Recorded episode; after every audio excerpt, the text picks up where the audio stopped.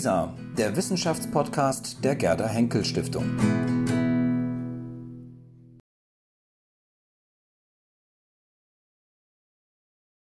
Wir haben eine wunderbare Session vor uns. Ähm, ich habe gerade schon das Kompliment ausgesprochen, was das Thema anbelangt, dass man vielleicht nicht erwartet, wenn es um Aufklärung 2.0 geht, das aber, glaube ich, für uns alle, sowohl als Individuen, da spricht die Medizinethikerin, als auch als Gesellschaft, wenn wir auf die letzten Jahre schauen, aber insbesondere auch auf die kommende Transformation mit Blick äh, auf Klimakrise und Ähnliches, sicherlich sehr intensiv werden durchdenken müssen.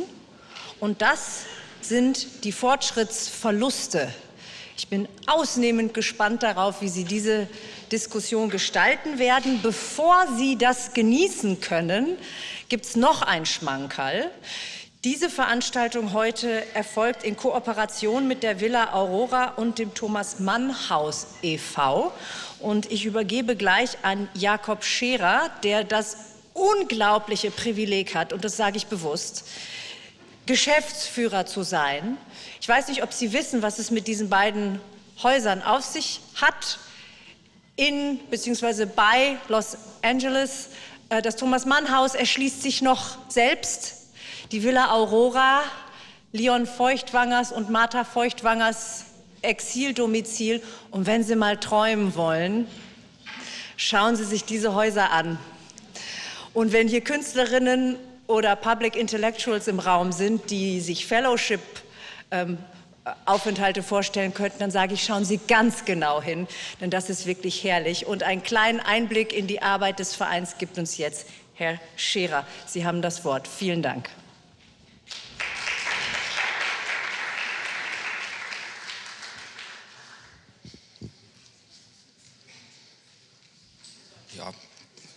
Kommen Sie doch schon mal nach vorne, genau.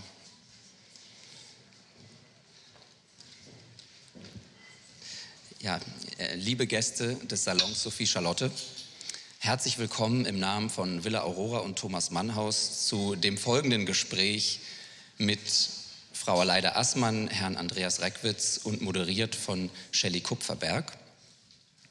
Wir, äh, das hatten Sie jetzt ja auch gerade schon gesagt, äh, als Villa Aurora Thomas Mannhaus sind im Wesentlichen für den Betrieb und die Weiterentwicklung von zwei Residenzprogrammen in Los Angeles zuständig. Und am Thomas Mannhaus, wo wir im vergangenen Jahr die Ehre hatten, Herrn Andreas Reckwitz als Fellow begrüßen zu dürfen, haben wir es uns zur Mission gesetzt oder haben, es, haben uns die Mission gegeben, die großen Fragen der Gegenwart ähm, zu adressieren und auch dort zu bearbeiten. Ähm, in den vergangenen Jahren sind wir dazu übergegangen, das anhand von Jahresthemen zu machen, anhand derer wir auch äh, unsere Fellowships auswählen und anhand derer wir die Programmklammer für ein Jahr bilden. Und für das Jahr 2024 erwarten wir das Thema Democracy and Vulnerability, also zu Deutsch Demokratie und Verletzbarkeit, Verwundbarkeit und werden uns dort mit den Fragen auseinandersetzen, ähm, welche Art von Vulnerabilitäten sind einer Demokratie inhärent wie viel Vulnerabilität verträgt eine Demokratie. Und damit ist natürlich auch gemeint das Thema Armut, Marginalisierung, aber eben auch Verluste. Und das Ganze passiert vor dem Hintergrund eines Wahljahres in den USA, wo wir bestimmt heute schon sagen können, dass das Ergebnis ähm, in irgendeiner Form Auswirkungen hat auf die Vulnerabilität unserer eigenen Demokratie hier in Deutschland und in Europa, ungeachtet der Frage danach, wie es ausgeht. Und insofern verstehen wir das heutige Programm als einen ersten großen und wichtigen Impuls für dieses Jahresthema. Und wir sind unfassbar dankbar, dass wir zwei herausragende Persönlichkeiten des intellektuellen, akademischen und öffentlichen Lebens gewinnen konnten, Frau Assmann und Herr Reckwitz. Und natürlich auch, dass wir Frau Shelley Kupferberg gewinnen konnten, die eine ebenso herausragende Moderatorin, Autorin und Journalistin ist, um uns heute durch diesen Abend und durch dieses Gespräch zu begleiten. Liebe Shelley, vielen Dank. Das Wort ist deins. Vielen Dank, Jakob Scherer. Und auch von meiner Seite aus, schönen guten Abend. Wie schön, dass es hier so voll ist, dass hier so viel Bewegung in den Räumen ist. Also ich bin wirklich überwältigt und dass das auch so generationsübergreifend der Fall ist, finde ich ganz fantastisch. Freue mich auch sehr. Ja, das verdient einen Applaus. Sie haben vollkommen recht. Freue mich sehr, mit Aleida Assmann, mit Andreas Reckwitz heute hier sitzen zu dürfen, um über Verluste und über Fortschrittsverluste im Speziellen ein wenig nachzudenken. Beide herausragende Wissenschaftler, das ist völlig klar. Ich werde sie auch gleich ein wenig eingehender vorstellen, aber möchte erst mal Aleida Assmann fragen, warum sollten wir überhaupt über Verlust nachdenken und sprechen? Also über Verlust können wir endlos sprechen und nachdenken und kommen in sehr, sehr verschiedene Richtungen. Es gibt biografische Verluste, es gibt Karriereverluste, es gibt ähm, Unwetter und Katastrophen. Das Ahrtal, ein ganzes Dorf erlebt einen Kollektivverlust. Es gibt ganz, ganz viele. Aber was äh, ich hier spannend finde heute Abend, und da möchte ich Herrn Reckwitz wirklich danken für dieses Wort Fortschrittsverluste. Und ich glaube, mit diesem Wort ist das Riesenthema schon mal eingeengt. Und ähm, jetzt werden Fragen gestellt, die noch nicht so einfache und schnelle Antworten haben. Und äh, das, glaube ich, ist ein guter Anfang. Einige Fragen und Antworten also heute hoffentlich in den nächsten 45 Minuten. Aleida Assmann ist Kulturwissenschaftlerin, Anglistin, beschäftigt sich in ihrer wissenschaftlichen Arbeit äh, mit der Thematik des kulturellen Gedächtnisses, der Erinnerung, des Vergessens, war Professorin für Anglistik und allgemeine Literaturwissenschaft an der Uni Konstanz und gemeinsam mit ihrem Ehemann Jan Asmer Arndt Assmann gründete sie 1978 den Arbeitskreis Archäologie der literarischen Kommunikation, hatte viele Gastprofessuren weltweit inne, wurde für ihre Arbeiten zahlreich ausgezeichnet. Die Liste ist wirklich ewig lang, deswegen werde ich es jetzt nicht auflisten. Darunter zusammen mit Jan Assmann 2018 gab es den Friedenspreis des deutschen Buchhandels. Und Andreas Reckwitz möchte ich auch fragen, bevor ich Ihnen ein wenig eingehender vorstelle. Ja, warum sollten wir über Verlust nachdenken und sprechen? Ja, ich würde sagen, dass die moderne Gesellschaft grundsätzlich ein Problem mit Verlusten hat. Das wäre eigentlich meine, meine Ausgangsbeobachtung. Und äh, das liegt eben daran, dass die moderne Gesellschaft eigentlich von einer Fortschrittsorientierung angeleitet ist, immer schon angeleitet war, seit der Aufklärung ne, und überhaupt seit dem Modernisierungsprozess des 18. Jahrhunderts. Und insofern ähm, Verluste enttäuschen immer wieder die Fortschrittsorientierung. Es wird nicht etwas immer besser, sondern es wird etwas schlechter. Und das ist die Frage, wie die Gesellschaft damit umgehen kann. Ich denke, dass das ein sehr aktuelles Problem ist also wir brauchen nur an den Klimawandel zu denken, aber dass es eigentlich ein ganz grundsätzliches Problem des Modernisierungsprozesses ist.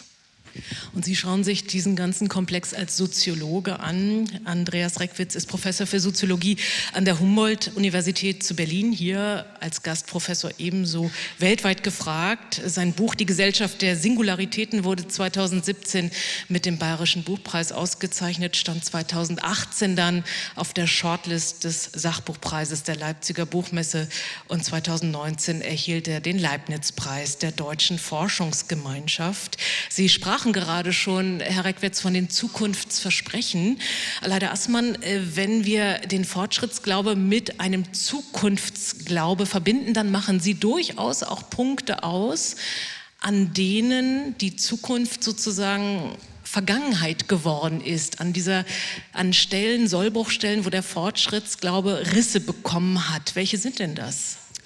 Ja, ich muss vielleicht erstmal damit beginnen, dass ich diese Frage hier von der besonderen Zeitauffassung her angehe, die nämlich mit der Moderne verbunden ist. Und ich nenne es das Zeitregime der Moderne.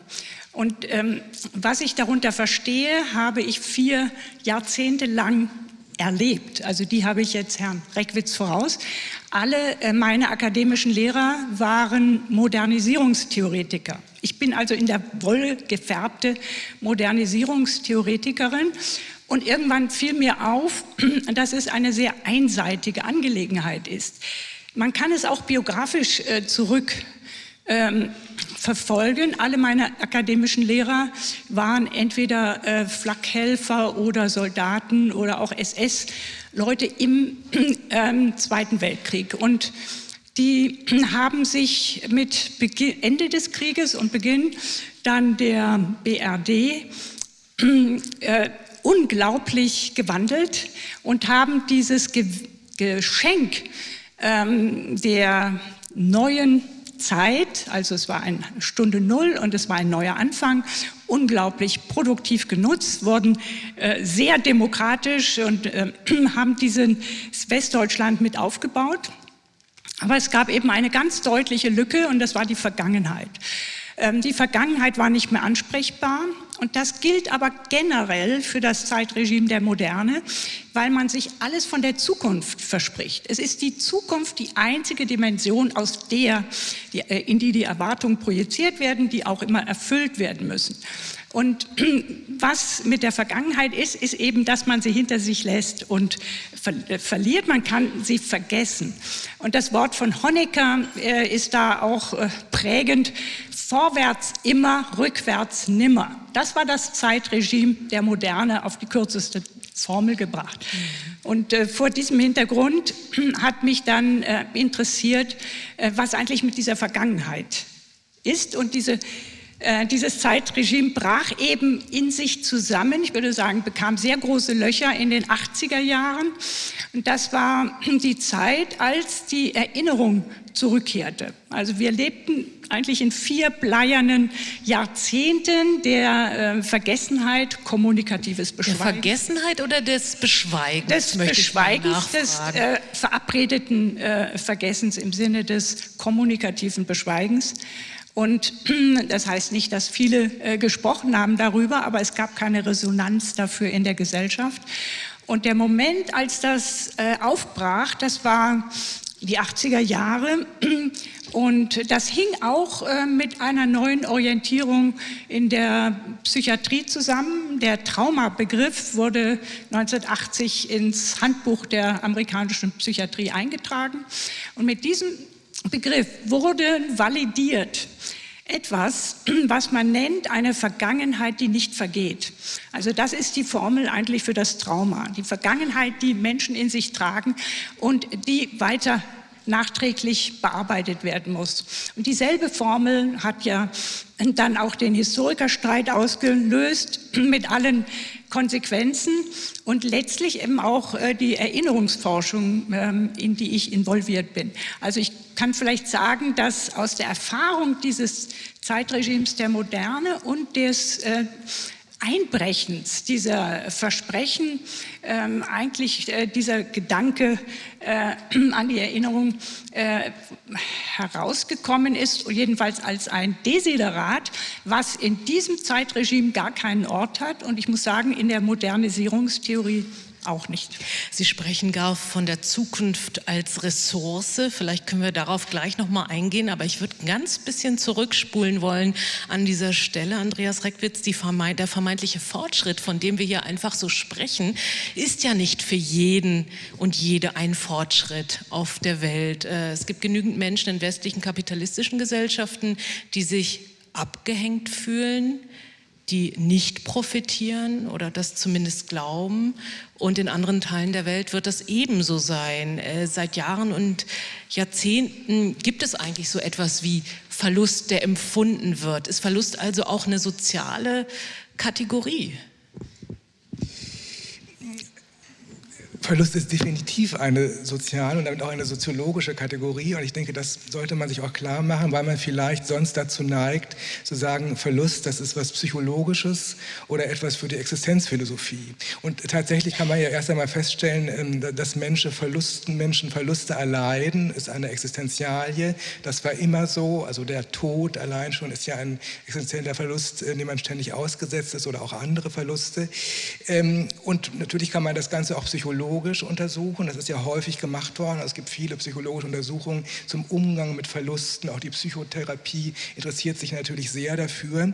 Aber ich denke, man muss eben die Verluste auch als ein gesellschaftliches Phänomen wahrnehmen. Also wie mit Verlusten umgegangen wird, ist gesellschaftlich geprägt. Also es gibt gesellschaftliche Formate, ähm, wie man mit Verlusten, äh, also wie man Verluste handhabt oder auch wie man sie unsichtbar macht, wie man sie gewissermaßen verdrängt.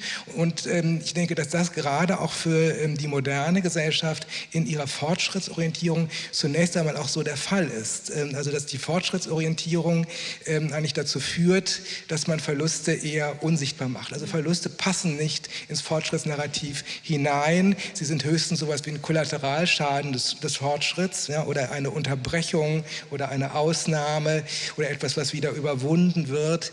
Da gibt es viele auch ähm, Erzählstrategien in der ganzen Geschichte der Moderne seit dem 18. Jahrhundert, um immer wieder diese Verluste, die es seitdem ja immer gab, Industrialisierungsverlierer im 19. Jahrhundert, Postindustrialisierungsverlierer heute, um diese zunächst einmal unsichtbar zu machen. Und ein robustes Fortschrittsnarrativ schafft das gewissermaßen auch. Aber das Fortschrittsnarrativ ist nicht mehr robust. Und da äh, genau überschneide ich mich auch in der, in der, eigentlich ja. in der Perspektive von Aleida Aßmann. Ähm, also, dass man sagen kann, in den letzten Jahrzehnten, manche sprechen ja von spätmodern oder früher sprach, sagte man postmodern, also wie immer man jetzt diese Phase umschreiben will, seit den 1970er Jahren verändert sich etwas äh, in den westlichen Gesellschaften, auch in der globalen Gesellschaft und auch in ihrem Zeitregime. Und da ähm, spielt, denke ich, diese ähm, also die Defensive der Fortschrittsorientierung eine, eine wichtige Rolle. Also also die Legitimation des Fortschritts bröckelt. Viele glauben nicht mehr daran, dass die Zukunft besser werden wird als die Gegenwart. Und dadurch, ich denke, das ist auch ein Grund, warum Verluste sichtbarer werden. Sie lassen sich nicht so leicht mehr unsichtbar machen, ob das jetzt Verluste der sogenannten Modernisierungsverliererinnen sind oder Verluste durch den Klimawandel oder eben auch die Verluste, die historisch erlitten wurden und für die sich äh, leider Astmann ja interessiert. Das sind ja ganz unterschiedliche Verlustphänomene, aber sie alle sind Verluste, die jetzt sich in der Spätmoderne offenbar stärker artikulieren. Und Sie bringen es nochmal in zahlreichen Ihrer Schriften auf den Punkt, in dem Sie eben sagen, Verlust sei die andere Seite des Fortschritts. Dann müssten wir eigentlich erstmal definieren, was heute Fortschritt überhaupt meinen könnte, sollte, müsste. Ich glaube, darüber könnten auch sehr viel mehr Diskussionen stattfinden. Ich würde es mir zumindest wünschen, Aleida Aßmann. Wie beobachten Sie denn das? Ja, zunächst mal, das Wort Fortschritt ist tatsächlich am Ende des 18. Jahrhunderts geprägt worden. Und der Theoretiker dieser Fortschrittsgeschichte, das war unter anderem Reinhard Koselleck und die Bielefelder Schule. Und äh, ist ja, hatte ja gerade seinen 100-jährigsten ähm, Geburtstag. Und da wurden eigentlich seine Schlüsselbegriffe nochmal alle wiederholt. Seine Grundidee war ja die, dass ähm, nicht erst in der Moderne, Ende des 18. Jahrhunderts, sondern eigentlich äh, vor 500 Jahren mit dem Beginn der sogenannten Neuzeit eine neue Zeit beginnt. Und das ist eigentlich auch, sagen wir heute, die Zeit des beginnenden Kolonialismus. Aber damals hat man diesen Begriff nicht verwendet, sondern hat sie als eine neue Zeit beschrieben, in der Folgendes passiert, und das ist die Formel von Koselleck, dass die Erfahrungen, die die Menschen machen, immer unähnlicher werden den Erwartungen, die an sie gestellt werden oder auf die sie sich einstellen müssen. Das heißt, sie haben ein dauerndes äh, Problem, dass sie das, was sie gelernt haben, was sie wissen, äh, nicht mehr einsetzen können. Das ist eben das, was äh, hinter uns verschwindet. Und man äh, stellt sich vollkommen auf das Neue ein.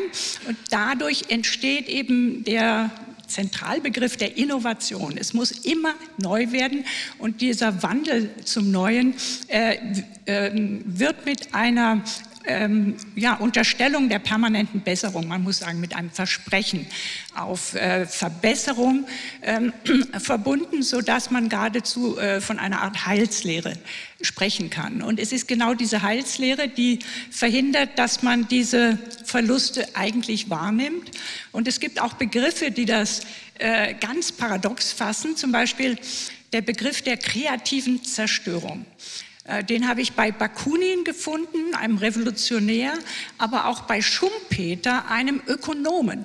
Also kreative Zerstörung ist was Produktives, denn wenn man etwas zerstört, kann man damit wieder reicher werden.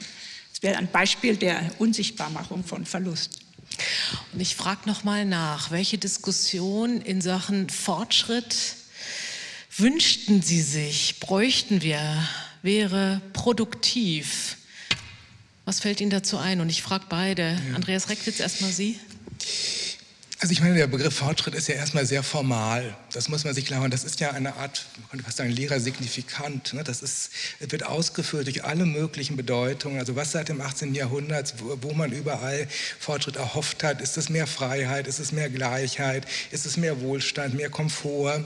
Ähm, also das sind ja auch... Und wenn ja, für wen? Genau, und für wen? Und das sind auch ja widerstreitende Kriterien, ähm, also wo es auch enorme Konflikte um, immer um die Definition des Fortschritts gab. Aber das die Geschichte eine, ein Prozess ist, der verspricht, eine Entwicklung zum Besseren zu sein, ganz formal gesprochen. Das haben sicher alle Fortschritte, das, ähm, in dem sind sicher alle Fortschrittsdefinitionen einig. Ne? Das muss man erstmal feststellen, überhaupt diese Vorstellung. Und ich denke, dass Koselleck da wirklich auch ein guter Hintergrund ist. Also nicht nur, dass der Erwartungshorizont ja ähm, sich auf eine andere Richtung richtet, als das, was man in der Geschichte erfahren hat, sondern das andere soll auch besser sein, was ja erstmal eine ganz ungewöhnliche Idee ist. Also warum soll das, was in der Zukunft, äh, die Zukunft ist offen, das ist ja die Vorstellung auch der Moderne, aber dass die Offenheit äh, zwangsläufig Verbesserung bedeutet, darauf muss man ja auch erstmal kommen. Ne? Also sie kann ja auch Verschlechterung bedeuten.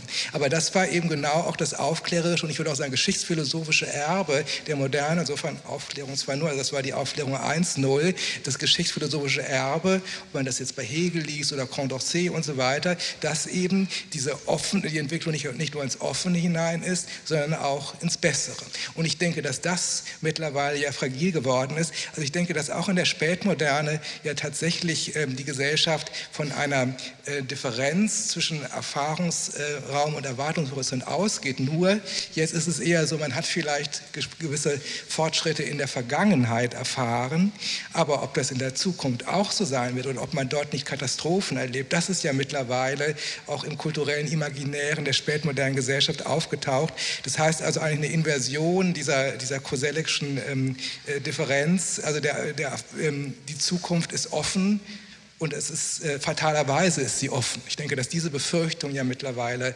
ähm, also sehr häufig auch in, in Sachbüchern, in, in, in, fiktionalen Darstellungen und so weiter zu beobachten ist. Und gleichzeitig machen Sie ja auch die Korrelation wieder, das ist eher eine politische Beobachtung auf, dass die Erzählung des Verlusts eher eine konservative Haltung, ein konservatives Narrativ ist. Das ist vielleicht etwas, was für die politische Diskussion oder äh, gesellschaftspolitische Diskussion nicht ganz unwichtig ist. Ja, ne? Aber da würde ich, das war in der Vergangenheit so. Also interessanterweise, äh, das kann man schon sagen, also in der in der Geschichte der Moderne. Also war die ähm, Artikulation von Verlusten eher etwas, was die Konservativen ähm, ausgemacht Also die Progressiven haben an den Fortschritt geglaubt, die Konservativen haben die Verluste betrauert, ganz einfach gesagt. Aber ich denke, das stimmt ja so nicht mehr. Ne? Also mittlerweile würde ich sagen, ist, äh, sind die Verlustartikulationen Phänomene ja auch im gesamten politischen Spektrum zu beobachten. Gerade das, was Frau Astmann ähm, interessiert, also auch die Artikulation der historischen Traumata beispielsweise, ähm, also die,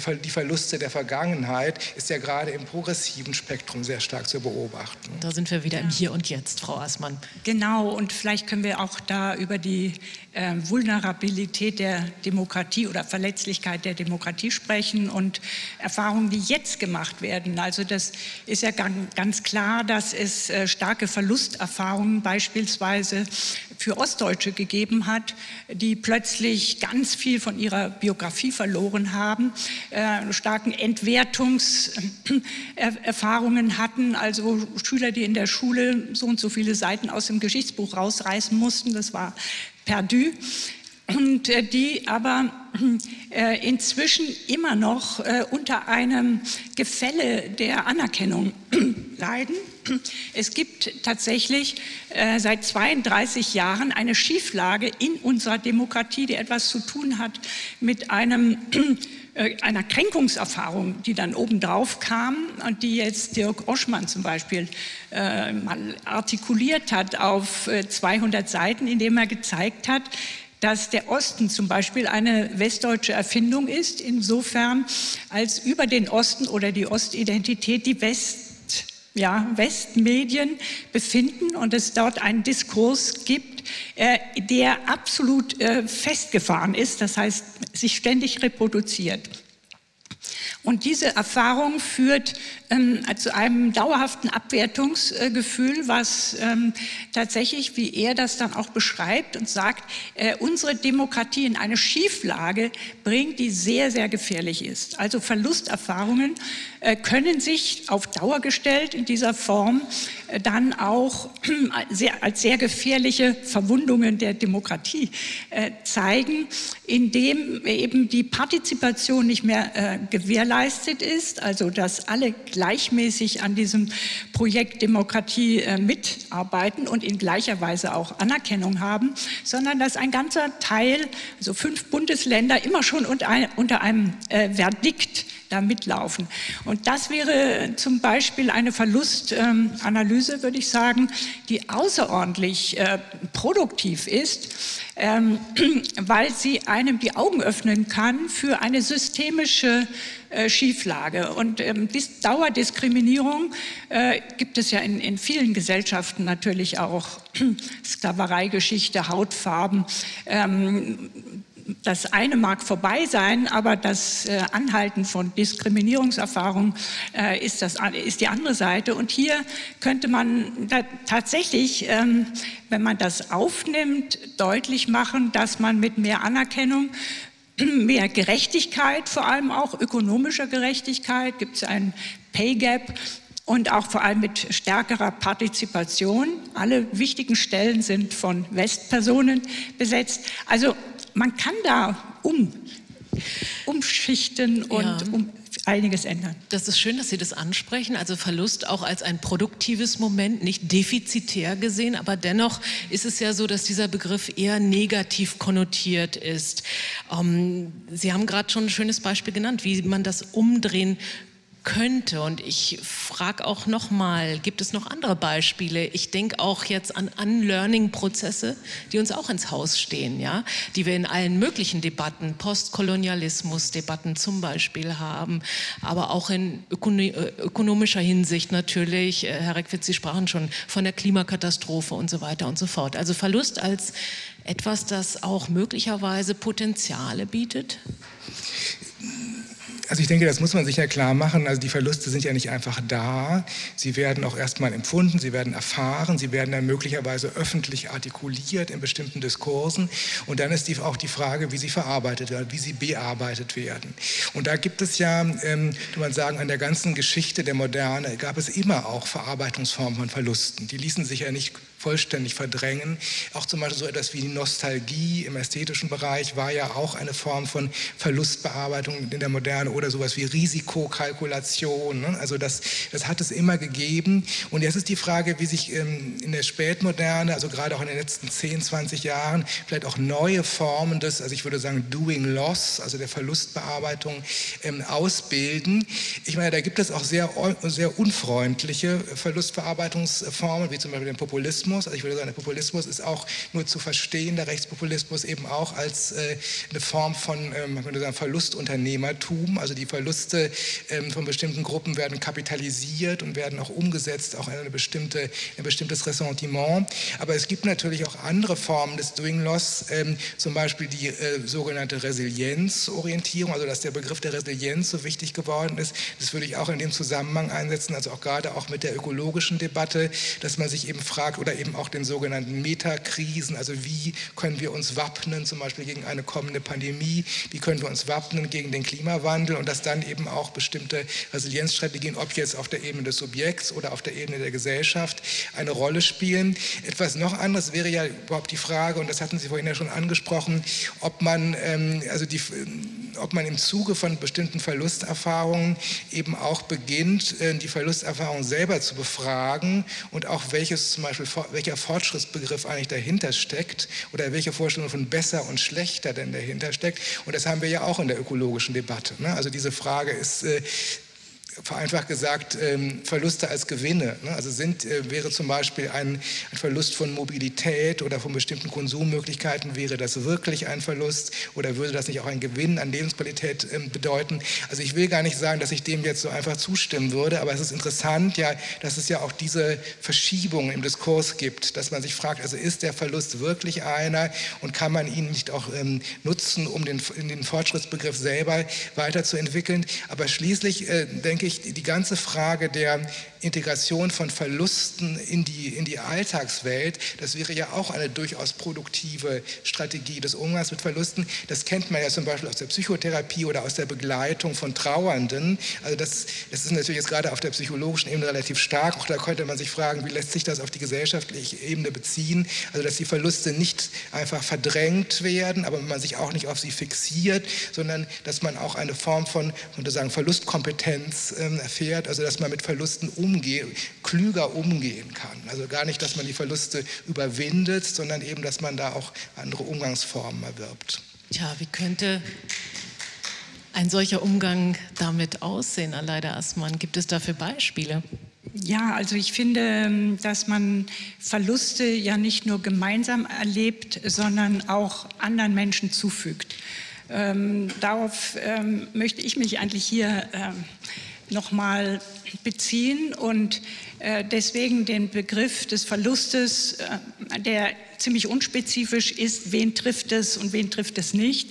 Individuell oder kollektiv. Ja, äh, genau. Also es, ähm, manche trifft es eben sehr viel stärker als andere. Also diesen auch mit der, mit der Frage der Verletzung äh, zu verbinden und ähm, doch sagen, dass im, im Sinne dieser dauerhaften Rücksetzungen oder Verlusterfahrungen eben sehr, sehr negative Haltungen, wir haben heute, heute auch den Begriff des, der Ressentimentbewirtschaftung gehört, solche Phänomene mit verbunden sind und äh, von daher eigentlich es nicht nur äh, sinnvoll ist oder wünschenswert ist, eine resilientere Gesellschaft zu schaffen, die einfach etwas dickfälliger oder flexibler ähm, mit Verlusten umgeht, sondern die auch hellhöriger ist und ähm, vor allem Ungleichheiten, äh, die wir in der Gesellschaft haben, die ich ja eben schon mal etwas angedeutet habe. In anderen Gesellschaften äh, gibt es das überall auch. Äh, etwas deutlich ähm, stärker in den Blick nimmt und vor allem jetzt auch in der Situation einer diversen Gesellschaft, ähm, die in einem tiefen Wandel äh, begriffen ist, dass man sich auf diese Aufgaben ähm, konstruktiv äh, bezieht. Und diese Möglichkeiten, also früher hatten wir die Heilslehre des Fortschritts, äh, jetzt geht es eigentlich mehr um Heilung äh, gewisser Schäden, die jetzt auch schon längere Zeit zurückliegen und die aber nicht von alleine verschwinden. Und das ist einfach der äh, Unterschied gegenüber dem Zeitregime der Moderne, die alles, was in der Vergangenheit lag, abgehakt hatte. Dass die äh, Kriegsgeneration all das, was äh, kam, für besser hielt, ist ja lebensweltlich und biografisch nachvollziehbar. Aber inzwischen ähm, muss man eben auch vermeiden, äh, solche Schäden, äh, die sich sozusagen festgesetzt haben. Und festgesetzt haben, meine ich, in Strukturen der Ungleichheit äh, in der Gegenwart so zu bearbeiten, dass man sie wieder auflöst. Und da spielt dann eben auch äh, nicht nur Trost, ähm, sondern auch Anerkennung ähm, eine ganz große Rolle. Mhm bitte nicht vergessen, was Sie sagen wollten. Lieber Andreas Reckwitz, noch mal ganz kurz nachgefragt, Aleida Assmann. Das heißt, ähm, die Zukunft als Ressource könnte dann weiterhin aktuell sein oder müssen wir die ad acta legen? Also auf einer Ebene ist die Zukunft als Ressource äh, ja ablesbar im Kalender. Wir wissen, dass wir am 4. Mai den Erdüberschusstag ähm, hinter uns hatten. Das heißt, wir haben schon die eigentlich die zeitlichen äh, Ressourcen äh, ökologisch haben wir jetzt schon verbraucht. Aber wir müssen ja auch Zukunft äh, schaffen für die Gesellschaft und in der Gesellschaft gibt es ähnliche Punkte, wirklich ähm, Punkte, die ähm, dazu führen, dass Zukunft ungleich verteilt ist.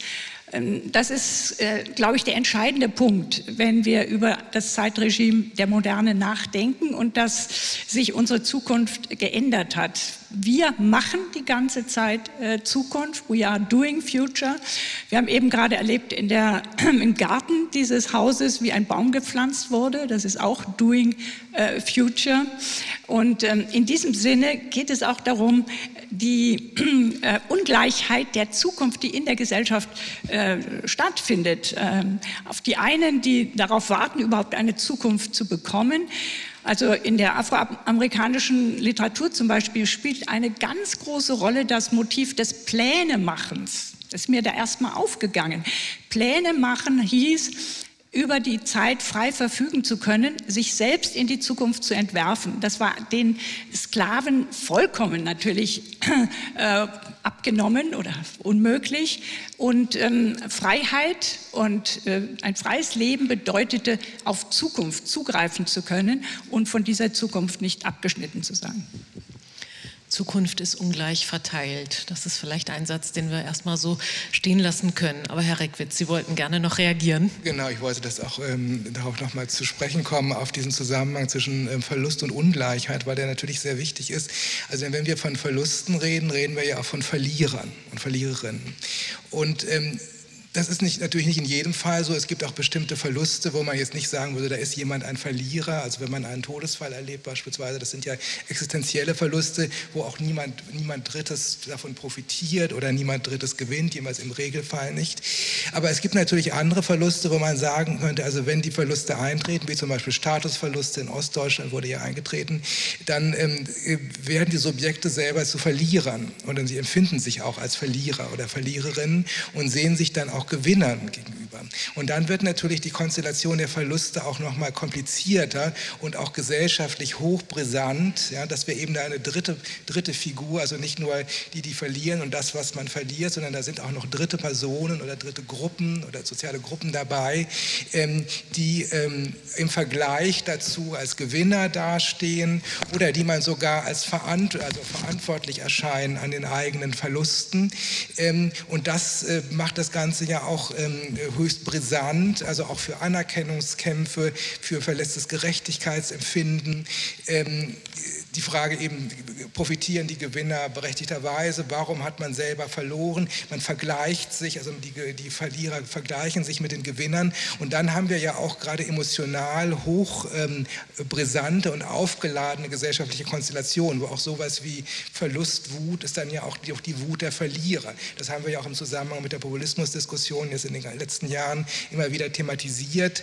Ähm, oder natürlich auch in ganz anderen Zusammenhang, wenn es um Black Lives Matter geht. Auch da ist natürlich natürlich ein, eine Wut vorhanden, eine Empörung, auch eine moralische Empörung vorhanden darüber, dass man immer wieder verliert ne, und dass es auf der anderen Seite auch immer wieder die gleichen Gewinner gibt. Also diese Verlierer-Gewinner-Konstellation ist, denke ich, eine, die ähm, zentral ist. Und ich meine, man könnte sagen, gerade auf die Spätmoderne bezogen, wenn man etwa an den Klimawandel denkt, ähm, dann sind es ja gar nicht unbedingt die einen, die verlieren und die anderen, die gewinnen, sondern man gewinnt schon, wenn man nicht selber verliert. Also wenn man selber, die Gewinner sind die, die keine Verluste erleiden müssen müssen, könnte man sagen. Das ist eigentlich etwas, was für die, äh, gerade im Zusammenhang mit dem Klimawandel, äh, also die einen leiden unter den Verlusten, die anderen brauchen nichts zu verlieren oder sind von Verlusten verschont. Und das würde ich vermuten, ist auch eine, sicher eine Konfliktlage der Zukunft. Das heißt, wie verletzlich ist denn eine Gesellschaft, in der äh, Verlustängste und Verlustwut einen immer größeren Raum einnehmen? Welche Verwerfung könnte man erwarten? Aleida Aßmann. Ja, ich sehe zusätzlich zu dieser Dichotomie zwischen Verlierern und Gewinnern, äh, die ist sehr äh, rigide, ja, diese äh, Dichotomie, da sehe ich die andere Dimension da, äh, noch da drin, nämlich die der Diskriminierer. Und die Diskriminierer und die Diskriminierten, das ist eine ganz andere ähm, Rechnung, die wir da aufmachen, wenn wir diese, auf dieser Ebene uns die Geschichte oder die Gesellschaft noch einmal anschauen. Da finde ich eben schon ein Buch wie das äh, von Dirk Oschmann extrem hilfreich, weil er äh, zeigt, dass äh, mit der Aufhebung von Diskriminierung ähm, auch, äh, sagen wir mal, Verlust oder Wut ähm, abgebaut werden kann. Also dass sich das äh, gegenseitig verstärkt. Und der Punkt ist einfach, dass äh, vielleicht es Diskurse gibt, äh, die man tatsächlich wirklich ändern muss. Und ähm, das gehört zu unseren Aufgaben oder unseren Chancen, äh, um mit Verlusten konstruktiv umzugehen. Das heißt, ähm, in dem Fall äh, für mehr Partizipation, Gleichheit, aber auch im ganzen dialogischer und empathischer zu werden. Also eine Gesellschaft, die viel stärker sich auf das bezieht, was man gemeinsam hat, inklusive der Verlustprobleme, die man ja gemeinsam teilt und aus dieser Situation heraus auch eine viel, ähm, ersten einen gemeinsamen Willen generieren kann, der nötig ist zu handeln in dieser Situation, aber eben auch diese äh, Verlusterfahrungen anderer Menschen abzufedern. Dann probieren wir zum Schluss vielleicht noch ein bisschen positiv in die Zukunft zu schauen. Verfügt die Demokratie, Andreas Reckwitz, über eine Verlustkompetenz? Was glauben Sie? An der Stelle ist es vielleicht noch nicht ganz so positiv, aber wie fällt da Ihr Resümee ähm, derzeit aus? Also im Moment wäre ich da noch etwas skeptisch, aber man sollte ja an die Lernfähigkeit äh, der Demokratie glauben. Ähm, also zum Beispiel auch an, äh, wenn in der Politik ähm, man tatsächlich zum Beispiel nicht mehr in Aussicht stellen würde, dass in Zukunft äh, eine Verbesserung stattfindet, sondern dass bestimmte Einschränkungen stattfinden und zwar dauerhaft. Ich weiß nicht, was dann in der Gesellschaft passieren würde. Also ich meine... Ähm, Dazu bräuchte es möglicherweise neue Erzählungen. Genau, es bräuchte neue Erzählungen und ich würde jetzt, also um das jetzt mal also normativ zu beantworten, auch nicht äh, dazu raten, den Fortschrittsbegriff zu verabschieden. Ne? Also wir haben ja die ganze Zeit darüber gesprochen, dass der, die Fortschrittserzählung so brüchig geworden ist und auch nachvollziehbarerweise. Ähm, aber das muss ja nicht zwangsläufig bedeuten, den Fortschrittsbegriff völlig ad acta zu legen, sondern eben ihn möglicherweise neu zu definieren. Wir hatten ja gesagt, der ist erstmal sehr formal, der lässt sich inhaltlich auch anders ausfüllen. Und dann wären zum Beispiel ähm, auch sowas wie Bewahrung der Fortschritte der Vergangenheit, wäre auch auch schon eine, vielleicht eine fortschrittliche Leistung. Ähm, das ist auch ähm, und äh, sicherlich nötig. Oder aber eben auch die, ähm, also dieser, die, der also ökologische Umgang mit Verlusten, auch ökologische Anpassungen, die dann aber vielleicht doch zu mehr Lebensqualität führen. Also das sind ja alles Dinge, die in der Diskussion sind. Also insofern eine Neutarierung des Fortschrittsbegriffs jenseits dessen, was Charbonnier er genannt hat, Überfluss und Freiheit. Das ist ja nach Charbonnier dieser Doppelhorizont des Fortschritts seit dem 18. Jahrhundert. Also ob man den noch so aufrechterhalten kann, wäre die Frage. Aber ähm, da könnte man eben weiter überlegen. Gut, dann bleiben wir mal äh, bei der Verlustkompetenz aller Assmann oder direkt dazu. Ja, ich würde ja. auch sagen, der, das müssen wir hier in dieser Akademie unbedingt sagen, dass der Fortschrittsbegriff überhaupt nicht ad acta gelegt ist. Es gibt Zonen, in denen er absolut weiter gilt und das ist die Wissenschaft. Und die Wissenschaft bedient sich auch genau derselben ähm, Rhetorik wie das Zeitregime der Moderne. Also alles muss sich wandeln, jeder macht was Neues, jeder macht es ganz anders als alle anderen. Ähm, das, was war, gilt nicht mehr. Nach fünf Jahren kann man die Bücher schreddern. Und äh, man äh, man weiß es immer besser. Also das ist jedenfalls die Erwartung, die aber auch in der Technik, das ist ein anderer Bereich, in der Fort, der Fortschritt weiter gilt und natürlich auch noch in der Ökonomie. Also diese drei Bereiche sind weiterhin von dieser äh, Fortschrittslogik äh, noch stark beherrscht, auch wenn natürlich die, äh, die, das Versprechen der, des, äh, des, äh, schnellen Wandels inzwischen eigentlich nur noch auf eine ganz neue Form von Zukunft hinaus läuft, die nennt sich Long Futurism, Long, Long Terminism, Long Terminism.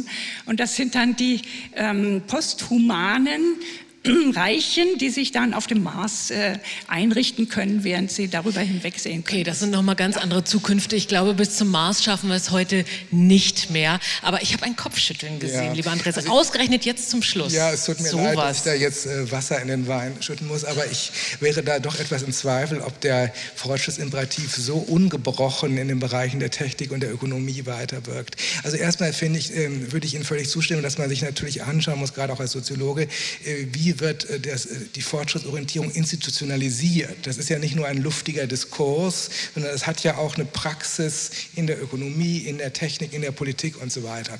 Und die ist auch weiterhin teilweise da. Das, dem würde ich zustimmen, aber teilweise. Interessant ist ja, dass es in den letzten Jahrzehnten auch in dem Bereich massive Kritik und Selbstkritik gegeben hat. Also gerade im Bereich von Technik und Technologie. Also Ulrich Beck, Risikogesellschaft, schon in den 80ern, dass die Technologie Nebenfolgen mit sich bringt, schon bei Tschernobyl und so Jetzt weiter. Sprechen wir über also, KI und ja, äh, genau, genau die das gleichen. Ist ja, ich denke auch, das Probleme. ist ja innerhalb der Technik, äh, also das ist da eine Form von, also auch kritischen Diskurs über, und in der Ökonomie ist es auch so, Stichwort Degrowth, Stichwort Verschuldung, ja, also Schuldenwirtschaft, da haben wir auch durchaus selbstkritische ähm, Elemente, auch in der Ökonomie selber. Das hat mittlerweile, hat noch nicht zu einem Zusammenbruch geführt, ähm, auch hoffentlich wird es nicht dazu führen, aber man sieht auch da, könnte sagen, der Fortschrittsmotor stottert. Ne? Ja. Ganz zum Schluss noch an Sie beide die Frage, wie können wir denn lernen, mit allerlei Verlusten zu leben, möglicherweise noch besser umzugehen, als es in den letzten Jahren und Jahrzehnten getan haben? Mir fällt jetzt, fällt jetzt noch ein ganz anderer Verlust ein und das ist der Verlust des Paradieses. Den haben wir ja alle überstanden. Und äh, wenn ich mich da. Bin mir da gar nicht so sicher, ob das für alle gilt, aber bitte.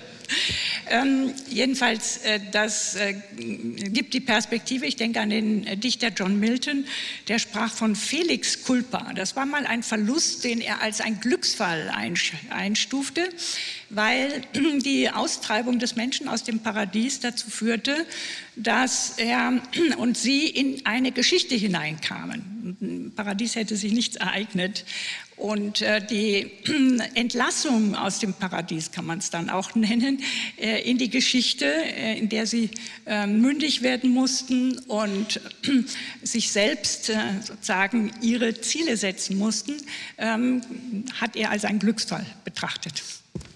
Das ist auch nochmal eine interessante Lesart, gar keine Frage. So, jetzt sind wir aber nochmal ganz irdisch an dieser Stelle. Wie können wir lernen, mit Verlusten umzugehen? Andreas Reckwitz. Also ich denke, wir müssen es. Ähm, und das beginnt ja schon bei den Individuen. Die Individuen erleiden Verluste. Ja, und äh, auch wenn ihnen die Gesellschaft wenig Instrumente zur Verfügung stellt, um damit umzugehen, also Todesfälle, Statusverluste, ähm, Ver Verlust von bestimmten äh, Lebensvisionen. Ne? Das ist ja auch ein großes Thema. Ähm, und ich denke, dass es für die Gesellschaften auch so gilt. Also der Klimawandel ist nun eine massive, ähm, ähm, also eine massive Einschränkung, die da auf uns zukommt. Also dass bestimmte Dinge verloren werden. Sie werden jetzt schon verloren, bestimmte Lebensmöglichkeiten und in Zukunft eben auch bestimmte ähm, Mobilitäts- und Konsummöglichkeiten. Also damit, das, das müssen wir erwarten. Also, und äh, insofern ähm, wird es not notwendig sein, also ähm, Verarbeitungsformen für diese Verluste zu entwickeln. Noch ein abschließender Gedanke dazu? Leider ja, also was auf alle Fälle wir lernen müssen und umlernen müssen, ist mit gewissen Grundproblemen, äh, die der Mensch in die Welt äh, mit reinbringt, ähm, fertig zu werden. Und das ist die Gier, das ist die Gewalt. Und äh, diese Impulse die müssen gebändigt werden. Und da gibt es eben auch schon eine ganz, ganz lange äh, Tradition in allen Kulturen, die sogenannten Weisheitstexte, die den Menschen äh, so modellieren, dass er in dieser Hinsicht nicht ausufert ähm, und sich diese, vor allem Gier oder Gewalt, nicht immer wieder einen Kontext schaffen, in dem diese ähm, weiter gesteigert werden kann. Also Zähmung des Menschen. Weisheitstexte. Apropos Weisheitstexte, Sie finden viele von diesen wunderbaren Texten an dem Büchertisch hier hinter dem Saal, wie ich gesehen habe. Natürlich auch die Bücher von Aleida Assmann und Andreas Reckwitz. Beiden danke ich ganz herzlich für diesen Austausch und Sie merken, mehr Fragen als Antworten. Die können Sie jetzt alle gerne weiter diskutieren. Ich wünsche Ihnen noch einen produktiven und schönen konstruktiven Abend hier in der Akademie der Wissenschaften. Herzlichen Dank.